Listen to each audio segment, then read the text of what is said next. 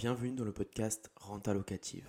Dans ce podcast, on parle de business, on parle d'immobilier, on parle de développement personnel, mais on parle surtout de liberté financière.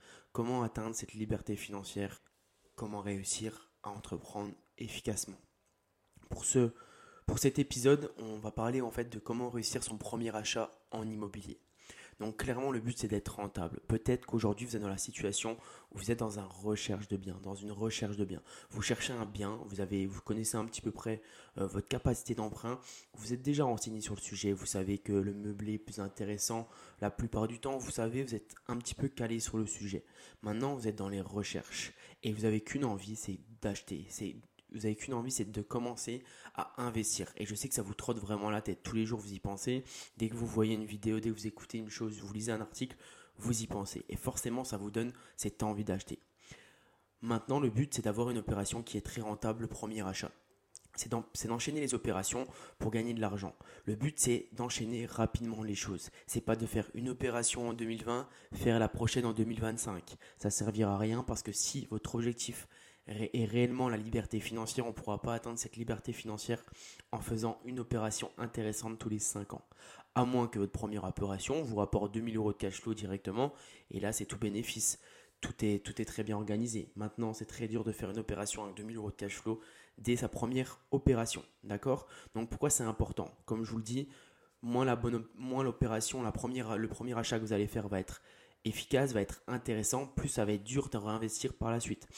Comme vous avez déjà atteint, on va dire, votre capacité d'emprunt avec votre premier achat, le deuxième achat, lorsque vous allez aller voir la banque, et si la banque voit que votre premier achat n'est pas forcément rentable, que vous devez rajouter 50 euros tous les mois sur cette opération, ou du moins que cette opération vous fait gagner que 50 euros, ça sera compté comme une, opération blanche, certes, mais ça vous permettra vous permettra pas d'emprunter plus pour un second achat. Donc c'est super important. Je sais que vous êtes un petit peu perdu et que euh, vous avez peur d'une opération avec plein de travaux, vous ne savez pas trop comment ça se passe au niveau du juridique, comment vous devez faire. Est-ce que vous devez faire du LMNP, du NU, c'est de la colocation, c'est un petit peu compliqué à, mettre en place. Euh, vous avez les idées en fait qui, qui un petit peu. Mais ça c'est normal, je vous rassure, c'est normal. Tout le monde lors de sa première opération se pose plein de questions. Tout le monde hésite, tout le monde a les idées qui sont un petit peu emmêlés et c'est tout à fait euh, normal, c'est tout à fait humain. Peu importe votre stratégie, que ce soit un achat-revente, un immeuble de rapport, une colocation, c'est d'être rentable. Et pour moi, rentable, c'est euh, en termes de chiffres, je l'avais déjà communiqué sur la newsletter. D'ailleurs, si vous n'êtes pas inscrit, vous pouvez regarder le lien dans la bio. Ce qui est super important euh, pour du cash flow rentable lors de votre premier achat, pour moi, c'est pour 100 000 euros d'investissement, il faut environ 450 euros de cash flow. En dessous, je trouve que c'est pas forcément intéressant. Maintenant, selon votre secteur, ça peut être très très bien d'avoir 300 euros de cash flow pour 100 000 euros euh, d'achat. Je dis pas le contraire, c'est bien de se lancer, c'est bien de mettre euh, un pas en avant. Maintenant, si vous voyez que pour 100 000 euros investis, vous gagnez que 150 euros par mois, et je, trouve que le, le, rapport euh, temps, dépensé, cash flow rapporté est pas exceptionnel. D'accord? Donc, mon premier conseil, c'est de prendre le temps. En fait, des bonnes affaires, il y en a tout le temps, il y en a partout, il y en a constamment. Peu importe le secteur où vous êtes, ça, je vous l'assure, il y en a partout. Bien sûr, vous n'aurez pas 15% de rentabilité nette d'un coup, mais des bonnes affaires, il y en a partout. Le but, c'est pas de se lancer directement. Vous voyez une affaire qui peut vous correspondre, vous faites les calculs, même si vous pensez avoir, euh, vous faites vos calculs rapidement, ça peut être rentable. Donc vous allez faire vos calculs et là vous allez voir que vous avez 1000 euros de loyer pour 800 euros de crédit. Vous allez vous dire génial, je suis en positif. Mais non, là, véritablement, 200 euros d'écart de delta entre son loyer et son crédit, c'est trop peu euh, pour, euh, pour, pour avoir un projet qui est rentable.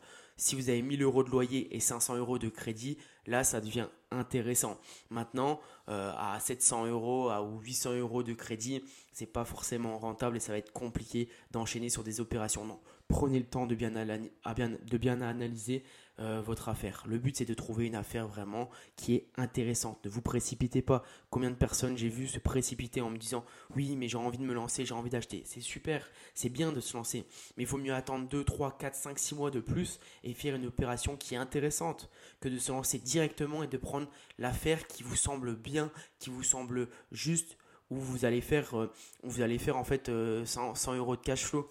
Parce que c'est bien, c'est super de se lancer, vraiment, c'est parfait. Mais c'est pas de se lancer n'importe comment, parce qu'il faut penser à l'avenir. Quand on fait une chose, il faut penser sur 5, 6 ans, comment on va pouvoir... Euh, parce que ce que vous faites actuellement, ça va avoir un impact dans les années qui vont suivre. Donc ça, c'est super important comme premier conseil. Prenez le temps de faire les choses correctement. Le deuxième conseil, donc, c'est n'oubliez pas en fait que une mauvaise affaire peut se transformer en une superbe affaire. Donc ça peut être contradictoire avec le premier point. Mais la bonne affaire, elle est sous vos yeux, elle existe déjà. Si vous recherchez sur le Bon Coin ou les autres sites euh, de, biens immobiliers, vous ne trouverez pas de biens à 10% de rentabilité, de, à 12% de rentabilité. C'est à vous de créer cela. C'est à vous de, de voir, d'avoir cet œil d'investisseur. Parce que l'affaire, elle est sous vos yeux, je vous assure. Mais l'affaire, elle se fait à la négociation, à l'achat. Donc, n'hésitez pas à faire des offres. Faites vos calculs. Vous voyez, par exemple, vous repérez 3 biens à 8% de rentabilité brute. Donc, vous vous dites, c'est bien, mais je ne gagnerai pas de cash flow avec ça, je ne gagnerai pas d'argent grâce à ça. Donc, mais si vous baissez le prix d'achat, vous allez voir forcément que votre rentabilité brute va augmenter. Donc, si vous gagnez 20, 30, 40, 50, 70 000 en négociation, et eh bah, ces 70 000 euros là, et eh bah, ça va permettre d'augmenter votre rentabilité du bien. Donc c'est super important de bien analyser ça. Pour moi, mon conseil, c'est de prendre des, des, biens qui sont sur le marché à 8, 8%, 8,5% de rentabilité brute. Vous faites vos calculs, vous avez trouvé que c'est à 8% de rentabilité brute. À partir de là, vous devez essayer de baisser le prix d'achat. Et si vous, vous arrivez en fait à une rentabilité brute de 11, 12, 13%, avec euh, le prix auquel vous souhaitez acheter, faites une offre, faites une offre écrite, tentez des choses. Le but c'est de tenter, même si c'est n'est pas accepté, c'est pas grave. Au moins, même si le bien vous passe sous le nez, je sais que ça fait peur souvent que le bien vous passe sous le nez, mais c'est pas grave. Le but c'est de tenter. Imaginez, vous faites une affaire, vous faites une offre 30% en dessous du prix d'achat. Vous vous dites jamais ça passera. Et ça passera ça pourra passer à ce moment-là parce que peut-être que la personne elle veut vendre elle veut vendre depuis un moment mais elle veut pas vous le dire il y, a toujours des facteurs euh, qui font que ça peut jouer en votre faveur. Petite astuce, si, euh, si vous n'êtes pas trop pressé d'acheter et que vous avez envie de faire des bonnes affaires, vous pouvez faire cette chose. Vous voyez un bien qui est affiché à 150 000 euros et que ça fait presque 10 mois qu'il est, qu'il est sur le marché. Vous, vous allez visiter ce bien, vous faites une offre moitié prix, environ à 80 000 euros, pratiquement moitié prix. Certes, cette offre, elle va être refusée d'emblée. Les vendeurs vont vous dire, vous êtes fou, on n'acceptera jamais. Ok, c'est pas grave, vous acceptez.